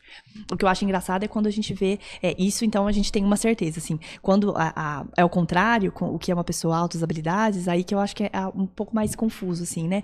Porque altas habilidades, na teoria, seriam todos nível 1 de suporte. Mas é engraçado que alguns nível 2 de suporte parecem ter muitas habilidades em algumas áreas específicas, assim, né? Então. Zonas de. de, de é, aquelas... é. E aí a gente tem uma outra, uma outra condição, né? Que é interessante, não tem nada a ver com essa aula, com essa, com essa conversa nossa, mas eu vou falar sim. mesmo assim, não, que é legal. Já, já viajou várias coisas, vai. que, é, é, que chama síndrome de Savant, né? Que a síndrome de Savant a gente é? fala super pouco, né? Eu então, nunca síndrome, soube o que é. É uma, uma condição muito interessante, sim. A síndrome de Savant é uma, uma condição que foi, foi descrita lá no século XIX é, pelo Down, o, o, o cientista que descreveu a síndrome de Down ele falou, no começo era síndrome de idiot savant, porque no, no francês era idiota, na, na época, o, o nome idiota era um nome científico para deficiência intelectual. Depois mudou, Depois graças que... a Deus. Depois Ficou. hoje é deficiência intelectual, mas antigamente falava idiota. Então, era idiotia mesmo, né? Então, ficava idiota savant, que é uma pessoa com deficiência intelectual e ao mesmo tempo brilhante em algumas coisas, assim. Ah, então, então savantismo, que dizem o é savantismo é isso. É isso. De... é isso. O clássico é o, o Rayman, que é o, o, o do, aquele filme do, do do Tom Cruise, o Dustin Hoffman, e que o Dustin Hoffman é um, um savan, né? E aí o savan tem dificuldade em muitas áreas, então ele, é o nível 2. inspirado no Kim Peek, né? No Kim Peek, que o Kim Peek é um, um autismo, na verdade ele é uma deficiência intelectual, acho que ele não tinha um diagnóstico de autismo. Um deficiente intelectual americano, ele tinha uma lesão cerebral muito, muito extensa, ele precisava de apoio para tudo no dia a dia, ele não conseguiu trabalhar, ele não conseguiu viver de forma independente, mas ele, ele lia uma página, em, duas páginas em oito segundos, porque ele lia com um olho de um lado e outro de outro, assim. Chocante, ele decorava, assim, mais de né? seis mil livros ao longo da vida, assim. Só que ele não conseguia morar sozinho. Então, o, o, no, na síndrome de Savant, você tem uma, uma, a gente chama de uma, um mar de dificuldades com ilhas de habilidades, assim. Então, é, é, então seria, se você tiver, por exemplo, um savant, um autista savant, que é para ser comum, diz que é, a estatística é de que um a cada dez autistas são savant, que a gente não tem tudo isso, provavelmente a gente não identifica, né, muitos savants. Então, a, a, a, pessoa tem nível 2 de suporte, então a pessoa precisa de muito apoio, nível 2 ou nível 3 de suporte, mas com brilhantismos em algumas áreas. Tem um monte de exemplos de savant no mundo, assim, né? Um pianista, isso, um, né, isso. Alguma... Tem o pianista, o Leslie Lenk, que é um pianista é, americano, que é, é cego, é, autista e que ele só ouviu uma vez na vida e decou perfeitamente. Mas ele tem uma dificuldade enorme no dia a dia. Então ele é savan e não altas habilidades. Por quê? Porque o altas habilidades é, é, pressupõe que você tem um nível de independência maior no dia a dia. Tá, eu ia perguntar exatamente isso. isso. Até isso. quando dizem de dupla, excepcional... é. dupla excepcionalidade. É. Qual que seria essa diferença? O é. savantismo, é, a habilidade? Aí, aí o savan é esse que eu tenho um paciente, por exemplo, falar essa questão do savan, tem um paciente que é, é paralisia cerebral autista, e ele ele decora o livro de português inteiro, o livro de matemática, ele tem sete anos, decora o livro de português inteiro, o livro de matemática inteiro, agora ele tá na fase da música, ele adora todas as músicas, aí ele, ele decora tudo, ele fala, fala, mas tem uma necessidade de apoio enorme no dia a dia. Então, ele é savão. E, e o uso desse, do, disso, porque às vezes ele isso, decora, mas isso. não não isso, tem uma isso, funcionalidade. Não tem uma funcionalidade, exatamente. No, na, no Altas Habilidades, a pessoa tem um grau, um grau enorme, assim, de, de compreensão, de memorização, mas ele consegue aplicar aquilo no dia a dia de forma mais prática. E aí a dupla excepcionalidade ou dupla condição é quando tem altas habilidades com transtorno. A pessoa é superdotada e autista, superdotada é. e disléxica, superdotada e, e TDAH e tal. Então duas Meu coisas marido e Dani seria dupla excepcionalidade. Dupla excepcionalidade. Você tem superdotação, né? Você não é. fez ainda? Não, eu fiz o teste QI. O teste QI eu tenho. O é. teste QI. E aí seria essa Uma dupla condição. Isso. Entendi. Isso. Porque quando é só a superdotação, não uhum. tem todas essas limitações não. de. Assim, é uma fico... pessoa que resolve problemas em isso. tudo, assim, acha muitas soluções em toda a vida, não é isso? isso não é? Geralmente é, é isso. Eu acho que a dupla excepcionalidade é um, é um termo que dá um pouco de conforto, né? Porque do que a, a, a, superdotação um nome cheio de estigma. É, né? super, quando a gente fala superdotado, todo mundo acha que é uma pessoa um super poderoso, um super-herói que vai conseguir fazer tudo na vida, assim. As, é, né? as, é até bom trazer nesse termo a diferença entre é, altas habilidades e superdotação. É, a, a, a, gente, a gente fala no Brasil altas habilidades barra superdotação, né? Aí tem uma discussão enorme sobre essa barra, porque é, será que se fala altas habilidades e superdotação, altas habilidades ou superdotação? Aí tem uma discussão enorme no campo sobre isso. Mas tecnicamente, no, na lei lá de, é, é, do MEC, todas as leis educacionais, por exemplo, que garantem um atendimento para altas habilidades, é altas habilidades barra superdotação. Então, e aí, então, na teoria é a mesma coisa. Algumas pessoas preferem um nome, outros preferem outro. Eu acho também o superdotado tem essa, essa carga de que a pessoa é meio brilhante em tudo, e não é, né? E, e aí, quando a pessoa tem uma dificuldade, aí a pessoa tem uma dupla condição ou dupla excepcionalidade. Eu até estava conversando com o Dr. Carlos Gadia, uhum, né? Uhum. Até sobre isso de, de diferenciação. E aí ele uhum. dizendo, olha, lá nos Estados Unidos a gente não faz. Até porque o termo... Eu não lembro agora qual que ele falou o termo em inglês. Quando a gente diz... Gift. É gifted. Gifted. Gifted and talented. Isso. Então, assim, ele falou, não, não tem essa, essa diferenciação. Ah, uhum. porque... Não tem. seja mais para exatas, outro é. mais criativo. Não, não tem. É. Ah, essa e aí ele até falou, aí tá sendo feito dessa forma, tá tendo essa diferenciação? Eu falei, olha, eu não sei formalmente, eu sei que tem discussões em redes sociais, né? Do tipo, o que, que é mais enfim, é, fazendo essa diferenciação. É, no inglês é, é, gifted, que é como se você tivesse. Gifted é, em inglês é, é, como se você tivesse recebido um dom, assim, um dom. sei lá, né? Dotado seria, talvez, uhum. né? A palavra, né? É, e aí, quando traduziram, traduziram assim: altas habilidades, superdotação, depende de cada, cada, cada é, língua de um jeito, é sobredotado, se eu não me engano, no, em Portugal. Então, cada lugar é de um jeito, assim, é. diferente, assim, né? Mas a, pra pessoa ser altas habilidades, a pessoa pode ser altas habilidades em uma, uma área isolada. Então, ela pode ser só brilhante, por exemplo, em artes. Ela é muito esperta para tudo. Mas em artes, ela é muito maravilhosa. Desenha maravilhosamente bem. Ou matemática maravilhosamente bem. Ou é, em futebol maravilhosamente bem. E nas outras áreas é média. Tá. Então, Entendi. essa. E aí, no altas, habilidades, na verdade, não é uma condição patológica, não é uma doença, não é não, nada. nada. Não é, é nada. Não tem CID, não tem nada. tá, não entendi. tem. Então, só altas habilidades por si, na maioria dos casos, não traz mais problemas. Eu, como tudo para mim. Eu não tenho apego a dados, uhum. porque eu não lembro deles. Uhum. Se eu acabar uhum. de ler um negócio, eu não sei uhum. te falar do dado. Uhum. Eu sempre me prendo ao conceito, uhum. né? É uma coisa mais geral, né? Isso, ao conceito e algo entendível por si só, assim, né? Então, eu sou daquelas que eu gosto do superdotação, porque... Se porque eu... parece mais claro, assim, não, né? E até, eu... Um, esses termos, essas diferenciações, a gente fala muito na nossa bolha, gente. É. Para. É. Se isso... Sabe, isso, se, se você é. for de classe média para baixo, não isso aí vai. não... Você nem começa a conversa. Isso, então, isso, isso me incomoda do. É. O quanto, então, aquela, assim, aquele, o quão preciso em termos técnicos, uhum. mas o quanto isso te deixa longe. Se eu chegar falando distante. de ai, altas habilidades, isso, comportamentos interferentes, cara, é, para. É, é. é, comportamento problema, é comportamento é. agressivo, é, é, superdotação. Não tem. É. Então, eu. Mas isso porque eu não tenho esse apego, porque o meu apego, eu sempre busco a o prático. comunicação. Sim. Uhum. Para mim, o foco é esse. Uhum. É o, uhum. a, como que eu me comunico mais fácil com uhum. você. Uhum. Então, quando tem muitas alternâncias de nomenclatura, me irrita, porque eu falo. Eu, eu como digo, é que eu vou explicar? É, isso, é. e assim. E no... sem ficar um tempão explicando o que é só a palavra, né? Cara, e, e, sabe o que é também? O meu público, muito do Outspod, são muitas, muitas famílias sem nenhuma estrutura. É, São famílias levar. do SUS. É. São famílias que estão ali, me inscrevem com vários erros de português. Uhum. Assim, às vezes eu tenho que ler algumas vezes para conseguir entender o que está conseguindo a perguntar. também tem transtorno também, Não, também. Né? Além é, disso. É, eu, eu, eu então aí assim, aí eu penso, cara, isso aqui é, todos esses termos, isso é um no meio acadêmico, assim, aí você, enquanto técnico, profissional da área, essas diferenciações até para te direcionar. Uhum. Mas aqui na sociedade, na galera, uhum. isso não faz sentido. Então, aí eu tento, eh, toda é. vez, assim, às vezes muitas vezes falam, ah, mas esse não é o termo correto para colocar no, no, na chamada. Falei, mas esse termo correto, ninguém nem não, não vai saber, não vai conectar. Tipo, e aí, sabe. só que é uma informação muito importante para essa. Isso. Só faz sentido se chegar na galera. Dá um né? exemplo de, da questão da dupla excepcionalidade comigo. Vou explicar eu tenho rigidez comportamental e tudo. Eu escolhi o concurso que eu queria passar. Eu era um concurso que eu, eu desde criança, eu ia pro hospital, que meu, meu avô sempre ia lá com minha avó e tudo.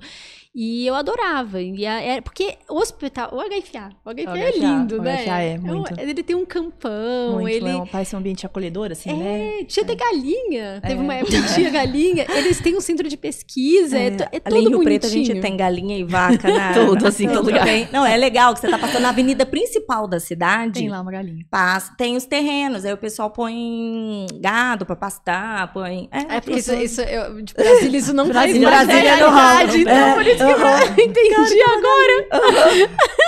Agora entendi, porque a gente não vê galinha. Não, não, não. Eu tenho muito paciente que nunca viu uma. Eu não sei, a gente acha que nunca viu uma galinha. Pois é, isso então. Gente, então. que eles nunca viram uma galinha. Pois é. Jura? Cara, isso pra mim é tão só é porque interior sempre tem uns sítios, né? Então a gente, se você não tem um sítio, você já cresceu num sítio, você visita um sítio, um tio, não tem como você tá fora disso. Então isso é muito... E mesmo nas cidades maiores, é isso que eu tô dizendo, Rio Preto, você não, você não tem que ir pra... Tem, tem bairros, o pessoal anda a cavalo mesmo ali de charretinha, que vai, passa para recolher reciclável, recolher hum, papelão. Que gostoso. Né? Brasília Mas, já teve há muitos anos atrás. É, e Rio Preto, você não precisa ir para as áreas mais periféricas para você topar com uma vaca e um cavalo. Não, e aí agora, agora você, você pode ir na avenida principal a, a, de caminhada, com do, pista do... de caminhada e ciclismo, que você vai ver. Do hospital que eu, que eu trabalho. Sim. E, e nessa de eu, de eu ir lá, de, de eu visitar desde criança, era um dos lugares que eu falava assim. Aí quando abriu o concurso, eu falei, é aí que eu vou, vou trabalhar. Aí meu pai ficou revoltadíssimo. Meu pai, nossa, pra que você tá indo? Aí eu lembro quando eu, eu nessa de estar de tá trabalhando lá, eu quis ir pra emergência, inclusive para ficar da noite, para poder ficar me dedicando a fazer meus mil cursos na UNB e não sair lá nunca, né? Eu, eu ouvia muito. Uma vez eu encontrei uma amiga que ela falou assim: Eu não acredito, Dani, você fez todas as matérias do mestrado da UNB. Você, não sei o que lá, ela falando que ela estava sendo atendida, que é o marido dela, e você está trabalhando numa recepção de emergência. E ela estava muito brava. E, e, é justamente isso. E, e para mim era muito tranquilo. Tipo, quando eu trabalhava lá, eu fiz vários robozinhos, assim, de botezinhos que fazia parte do meu serviço, para eu, eu trabalhar mais tranquilo, né? Para eu ter uma, uma, um pouco de tranquilidade. E, e, a forma que eu achava soluções para as coisas, às vezes as pessoas Tipo, eu, eu, nessa parte médica, eu me acostumava tanto a ficar conversando com os médicos que, para mim, assim, eu já via uh, uh, os exames, aí assim, ah, esse daqui é uma hernia de Spiegel, sabe? Eu já ia me acostumando com essas coisas. Mas aí pessoal, o que você tá fazendo aqui? Era essa a pergunta. O que você tá fazendo aqui? Era para você estar tá trabalhando com outra coisa. E aí, nesse processo, eu só saí da emergência porque veio a pandemia. E aí eu fiz uma proposta pro meu chefe. Falei assim: se em uma semana entregar um sistema, eu posso trabalhar em casa? aí eu fui desenvolver o sistema lá, que foi um dos primeiros conectados lá com, com o SUS e tudo, no nosso hospital. E, e nessa eu fiquei trabalhando em casa. E aí eu, com essas redes sociais e tudo, o pessoal fez uma força-tarefa para eu pedir minha licença. O pessoal me ajudou muito, todo mundo me apoiou muito para eu conseguir minha licença, para eu, eu me dedicar à causa autista, porque todo mundo lá tem alguém relacionado ao autismo, né? Então, para você ver o que acontece com a dupla excepcionalidade, é uma coisa te puxando. E uma coisa te colocando lá para cima e outra lá, assim, ah. né? Você, é, as, as, esse seu repertório comportamental não te deixa viver na potencialidade é, aquilo que do seu é. conhecimento e de aplicação na vida, né? E eu, eu, me manter naquele ambiente, fazendo da mesma forma, assim... Você estava super confortável, tava é, ótimo. Mas, ótimo, mas eu sempre queria fazer da melhor forma possível. Eu entendo, mas, é, é claro, não é que você quer entregar pouco. Não, pelo não, contrário, você tem muito a entregar em qualquer é, lugar que te colocarem, é, você vai tentar eu, fazer o melhor, eu né? sempre tive facilidade isso. Em todo lugar que eu ia, eu tinha muita facilidade de, de fazer qualquer coisa. Então é, é isso, é a dupla excepcionalidade é isso, assim, é um uhum. exemplo. Uhum. É, é, isso, assim, uma, uma, coisa que te ajuda e uma coisa que te, te atrapalha, assim, ao mesmo tempo, assim, né? E você tem que lidar. E aí isso é mais difícil ainda, né? A, a, se for falar pra escola, por exemplo, né? Aí a escola é, tem uma dificuldade de entender, né? Que aquele autista, aquele autista é, é nível 1 de suporte, ele precisa de apoio para a parte social, ele não tá conseguindo se socializar de uma forma adequada, ele tá sofrendo bullying. Só que ele é brilhante lá na matemática, ele é brilhante lá no desenho, pode ser qualquer coisa. Não quer dizer que os autistas são brilhantes na matemática, mas sim. É, é alguns sim, alguns não. Mas ele pode ter uma área de brilhantismo em outras questões, assim. Então, para a escola, você explicar que a pessoa tem dificuldades e facilidades ao mesmo tempo, poxa, é difícil, né? Já é difícil você lidar só com uma dificuldade, né? É difícil lidar com uma facilidade também, quando a pessoa está muito avançada, ou, ou a, as coisas todas, né? A escola foi feita para média, né? Para uhum. média é o que é para tá lá, assim. Aí você tá abaixo acima, é difícil. Se você tá abaixo e acima ao mesmo tempo, é mais difícil ainda. Se, é claro que não são todos os autistas que têm facilidade com exatas ou que têm alta habilidade e tal. Beleza. Mas aí, se a gente pegar os autistas, nível 1 de suporte. Uhum. Ah, então aí agora, hein? O suporte. É. Não, tá O que eu quero dizer, então, é. os autistas na parte intelectual, cognitiva, uhum. tá? É muito comum nessa esse grupo a gente ver essa facilidade para lógica, exatas, isso se sustenta? Uhum. Porque eu, eu vi, já tenho lido várias coisas que estão tentando fazer um rastreio para tentar de, fazer uma padronização que ajude até em questões de diagnóstico, algo uhum. nesse sentido. É, tem uma teoria que é uma teoria engraçada, né? Que é uma teoria que não, não, se fala tanto, porque algumas pessoas não gostam dessa teoria, mas a teoria chama teoria do cérebro masculino extremo, né? Que é uma teoria do, do Simon Baron Cohen, que é um pesquisador é, britânico. E aí ele fala isso, assim, que, que uma uma das hipóteses dele é que a maioria das pessoas pode, as pessoas podem ter dois, duas capacidades. Ou a pessoa é muito empática, muito sociável, entende os outros, tem uma capacidade grande de comunicação, ou a pessoa é muito sistemática e entende funcionamentos de, de é, máquinas, matemática, coisas mais lógicas, assim. Então, a pessoa poderia ter uma habilidade grande de empatia, ou um consciente de empatia maior, um consciente de sistematização maior.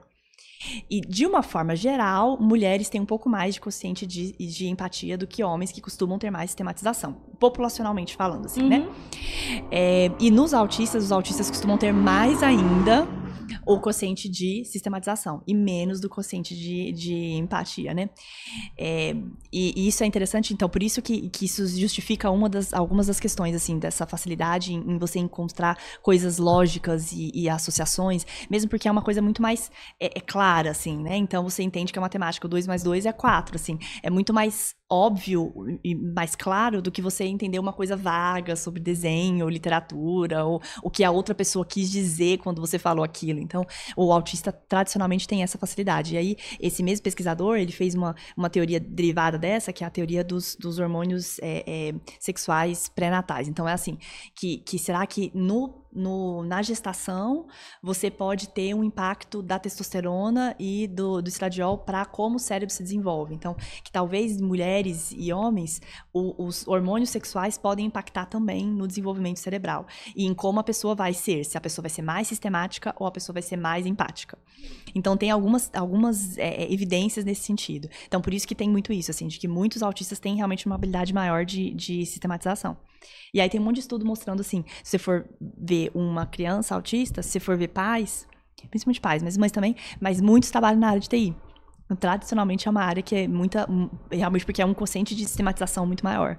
Né? Então, por isso que realmente existe essa associação importante. Eu, quando fui escolher o vestibular, eu fui para eu, eu, eram dois sonhos. Ou eu queria fazer a área de neuro, a sua uhum, área, era a minha uhum, paixão, uhum. ou a área de, de engenharia. Uhum. Engenharia foi justamente por eu não, não ter contato social. Ou é, diminuir. É.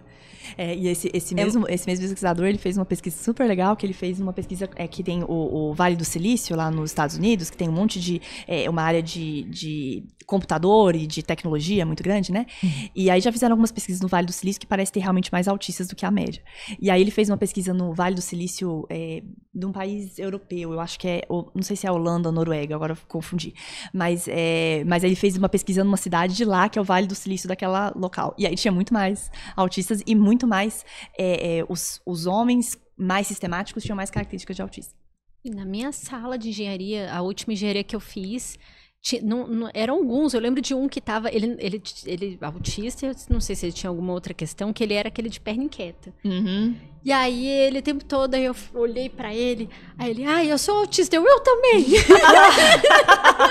e aí? E, aí? e agora? Como que a gente vai solucionar isso, né? Eu fiquei brava na hora, eu falei, não, eu sempre gostava de sentar, eu, eu tenho uma carteira que eu sempre gosto, se a, se a, a a saída fica aqui, aí tem a primeira fileira. Eu gosto de sentar na primeira carteira, logo depois da primeira fileira. Ah. E aí ele que queria. É melhor pra sair. Ele Não. queria sentar lá também. Só que ele teve que sentar atrás porque eu chegava sempre antes dele. Aí eu, eu nossa, eu, eu passei esse semestre, parecia que tava tudo errado, sabe? O professor, tudo tava errado na sala de aula. Eu, isso desse pensamento lógico, né, é uma coisa que eu tenho muita dificuldade. Muita é, sofrido para mim qualquer coisa lógica. Eu sempre busco muito conceitos. Uhum. Então, se você vier com alguma explicação, sei lá, de história, mas se você começar a colocar porcentagens de imigrantes, porcentagens, tudo isso, eu já me perdi. Me falo uhum. com a maioria uhum. tá onde, a minoria uhum. fez o quê? Então, uhum. quando eu entendo em termos de conceito e movimentação, uma parte muito mais humana da coisa, isso para mim é acabou, esse tá aprendido, né? É. O dado me faz perder esse esse meu esse raciocínio. Geral. Então, eu e meu marido é muito engraçado, porque meu marido dados uhum. absurdos, né? E ele ele lembra, assim, sei lá, matérias, coisas antigas, política, por exemplo. Nossa, a gente tem vários embates. E aí ele vai me dar dados, né?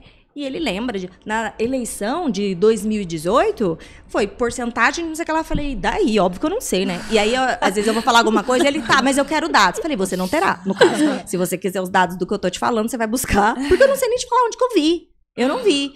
Mas aí, então, ele vem e me apresenta alguns dados, eu me perco nos dados, e aí ele fala, ah, então e você o me explica... argumento dele fica mais robusto por conta disso. Fica é, muito mais, é. só que aí eu, eu consegui, muitas vezes em conversas nossas, ele estava então preso naqueles dados, uhum. e eu dizia, não, tudo bem, eu entendo os dados, então agora vem cá.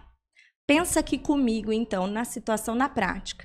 E aí, fazendo alguns exemplos sociais. Foi difícil para ele conseguir entender como que aquilo, cara, não se aplica. Eu não sei, esses dados, para mim, eles não representam, assim, uhum. não sei onde que tá o erro disso, uhum. mas você concorda? Aí eu fui e então a gente ficava no impasse, mas ele tem muita dificuldade de visualizar este lado, né, de relações humanas ali, e eu dados para mim realmente é um negócio que parece que o meu cérebro automaticamente apaga eu sempre busco o conceito. Então, quando eu fui estudar aba por conta do Arthur, foi um sacrilégio para mim de ah. aba, que muitos dados, nomes técnicos e tal. Mas como eu não ia atuar nessa área, a não ser para o meu pequeno, né? Para mim, entender o conceito uhum. daquilo do que eu tinha que trabalhar, acabou. Uhum. Eu já uhum. montava todo um planejamento de uhum. brincadeiras, eu já via inúmeras possibilidades, socialmente falando, do que, que uhum. aquilo implicaria, do porquê que eu teria que fazer aquilo.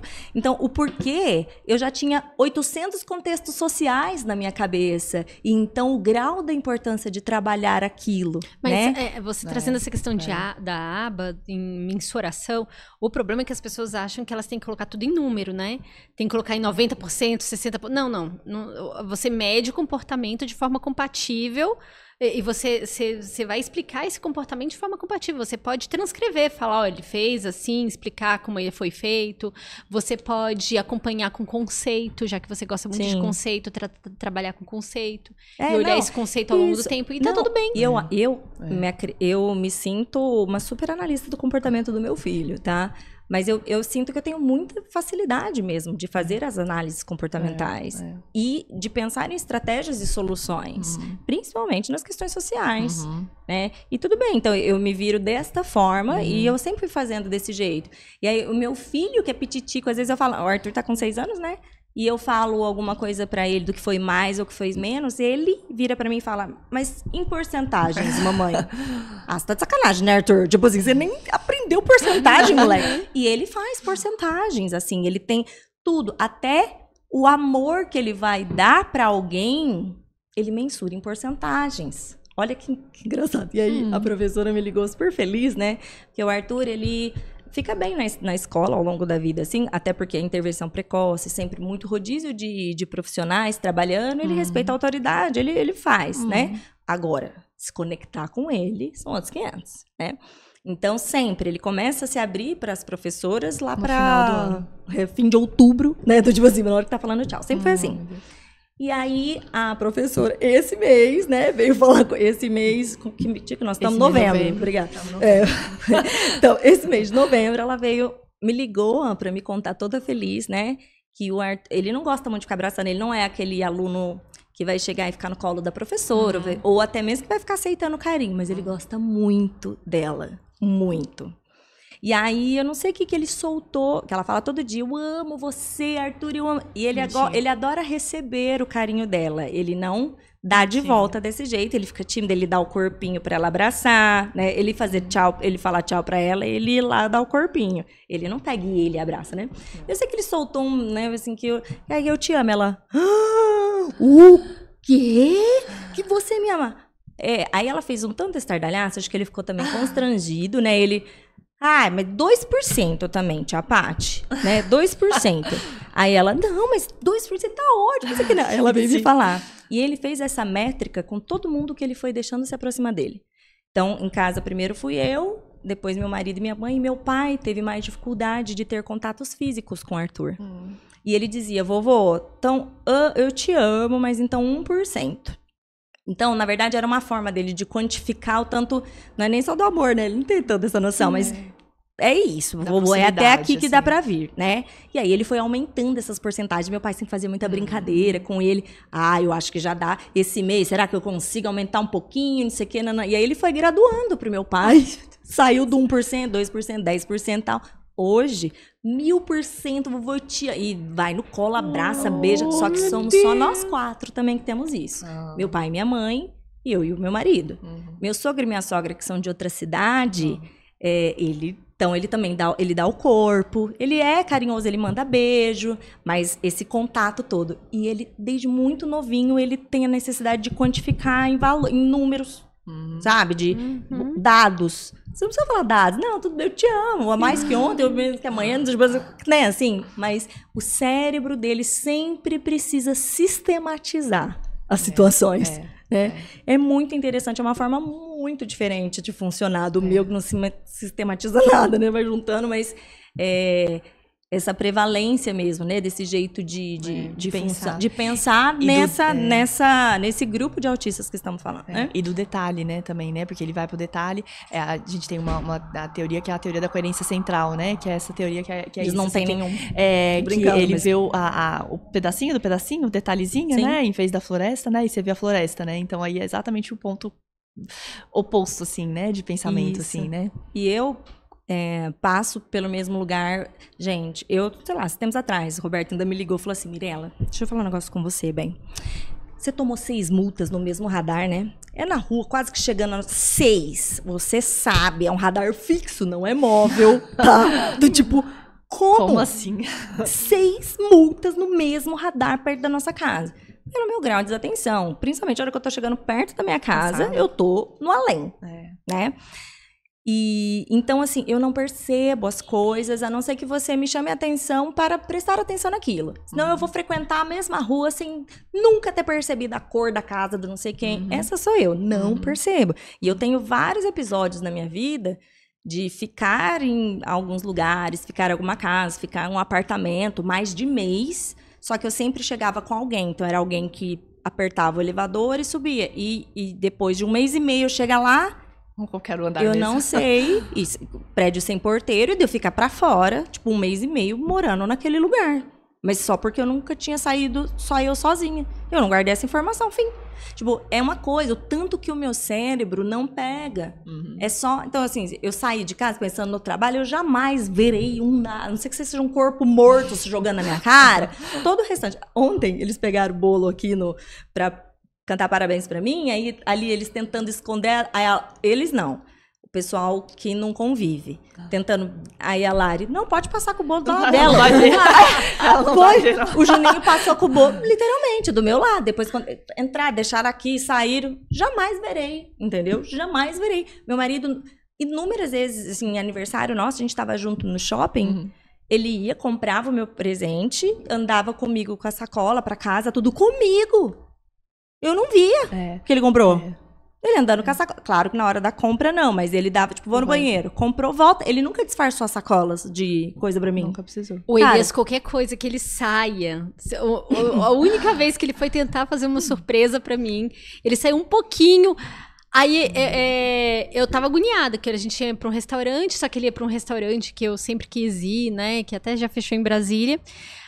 Ele só mudou, eu falei, você está querendo comemorar e a gente vai pro restaurante e tal. Ele. Poxa vida. ele tá onde? Não, era pra ser uma surpresa. Porque eu fico agoniada. Saiu do padrão. Um pouquinho Exato, do padrão. Você, é, você é, detecta é, detalhe, todos, todos, esses detalhes. detalhes. É. Eu não vejo é. mesmo. É que assim. você o todo e todas as coisas, você não filtra, né? Assim, não, então tudo. nenhum. E tá isso tá ao longo da vida, assim, até de, de, relacionamento eu com o Roberto, né? Então, muitas vezes, ele é super ciumento, meu marido. Então, muitas vezes ele vinha assim, ai, ah, porque é, que, que, onde você estava? O que, que você fez? Sei lá, na quarta. A gente, época de faculdade, coisa. Ah, eu fui não sei onde, mas não é. Porque pra mim, tipo, se foi na quarta, se foi na, na terça, terça, foi na tudo faz. Se foi no almoço, foi na janta, sei lá, mas eu sei que eu fui. Não, tal dia não foi, porque tal dia tava não sei o quê. Ah, então não sei, então foi. Não, então não sei, tô achando esquisito. Nossa, daí eu já ficava. Esquisito o quê? Eu não sei, entendeu? Que dia que foi, que. Então, eu não sei mesmo principalmente assim que você me pergunta. Uhum. Eu preciso de um tempo para ir rememorar. assim, onde que eu fui, o que que eu fiz, que não sei o que. Eu não lembro das coisas. Eu, eu esqueço tudo em tudo quanto é lugar. A Lari é. e o Juninho vivem catando é. tudo pra mim. É. Quando eles, a gente foi. Viu? Olha o nível de suporte. Olha o suporte. Olha o nível de suporte. Quando a gente foi pra Brasília, pra gravar lá na, na Speciale, o Roberto foi me deixar no aeroporto, né, com os dois, e ele ia ficar com o Arthur pra uhum. mim. E aí ele pegou e falou pra Lara e o Juninho, ó, ajuda a Mirella, né, pra cuidar das coisas dela, a bolsa dela, a blusa dela, ela larga tudo qualquer é lugar. Eu falei, ah, dá licença, Poxa vida, né? né? Pô, Mirella, ah. deu dois segundos. Mel, se liga, vai pro seu trabalho, né, me respeita, podcaster, né, dá, tipo, eu fiquei tão irritada dele ter pegado e falado isso pros dois da equipe, né. Mas não, ele saiu do aeroporto é, eu fui no banheiro, pendurei a bolsa e Largou. voltei sem. A Lari foi lá buscar minha bolsa. Antes de eu embarcar pro avião, a Lari já tinha pego a minha bolsa e minha blusa. é. É é, doido, assim. É, é, não sei, eu não sei. Mas é, é, legal o Russell Barkley, que é um, um, estudioso de TDAH, é super legal, assim, dá muita palestra, escreve muito livro e tudo. E aí ele diz que no TDAH, é, é, ele tem uma visão muito crítica assim, do TDAH, e ele fala que o TDAH no adulto, ele cria algumas estratégias, mas na maioria das vezes ele, ele casa com outra pessoa e aí outra pessoa cuida da conta, por exemplo, pra você. Então ele arruma uma forma de suporte, uma forma, uma, alguém uhum. dá um suporte naquele sentido. Mas algumas coisas continuam sendo muito, muito difíceis, muito, assim, muito. Então, assim, é, é, eu e o Roberto somos é. completamente Exatamente. Diferentes. É bom porque uma pessoa ajuda o outro. Não, se você tiver. É, eu acho que autista e TDAH dá mente. eu acho que autista e TDAH dá mente. É, caiu um Cara, porque assim, é muito diferente, mas assim, eu falo, os diferentes atraem, você tem que ter uns propósitos e valores. É, eu semelhantes. Semelhantes, certo? mas se atraem. Porque eu auxilio o Roberto em absolutamente tudo dessas questões sociais desde sempre. Eu sempre fui o filtro. Eu sempre na faculdade eu ouvia das minhas amigas, tipo assim, meu, Mirella, é um babaca, grosso, que não sei o quê. Claro, porque a piada que ele fazia com o bro dele, ele fazia com a menina. E eu dizendo, não, não pode, é legal, não é cara. Não. Por que não? Ela falou comigo, tipo, por que não? E isso nunca fez o menor sentido pro Roberto. Então, eu sempre fui ajustando, né, uhum. as coisas. E ele até falava assim para mim: "Ah, Mirella, então certo eu vivi errado a minha vida inteira, nunca ninguém cobrou tanto tal". Sim, eu fui a primeira namorada é, dele, é. né? E de contextos fora do futebol. Uhum. Então daí pronto, sim, pronto, tô, tipo, claro. totalmente montou todo claro. mundo, não é? Então assim, é, não, não era umas coisas, eu lembro a gente namorar também, não sabia do diagnóstico dele, obviamente, né? E eu sempre achei ele tão inteligente, tão brilhante, com a mente tão diferente assim, eu não, eu não vou ficar, como fala, romantizando o autismo. Uhum. Mas eu sempre me atraí por cérebros diferentes. Mas é. A, a, eu acho genial. Eu acho uma coisa parecida. é, é, eu acho muito genial. Independente, não é nem só de questão de ter algumas altas habilidades, não. Eu, recentemente, que eu fui no evento do Terteiro, uhum. e eu pude entrevistar algumas. Eu entrevistei vários autistas uhum. com inte deficiência intelectual, uhum. autistas com deficiência visual. Cara, eu acho genial essas, essas, essas mentes, porque para mim o genial não é questão do, do gênio, uhum. de.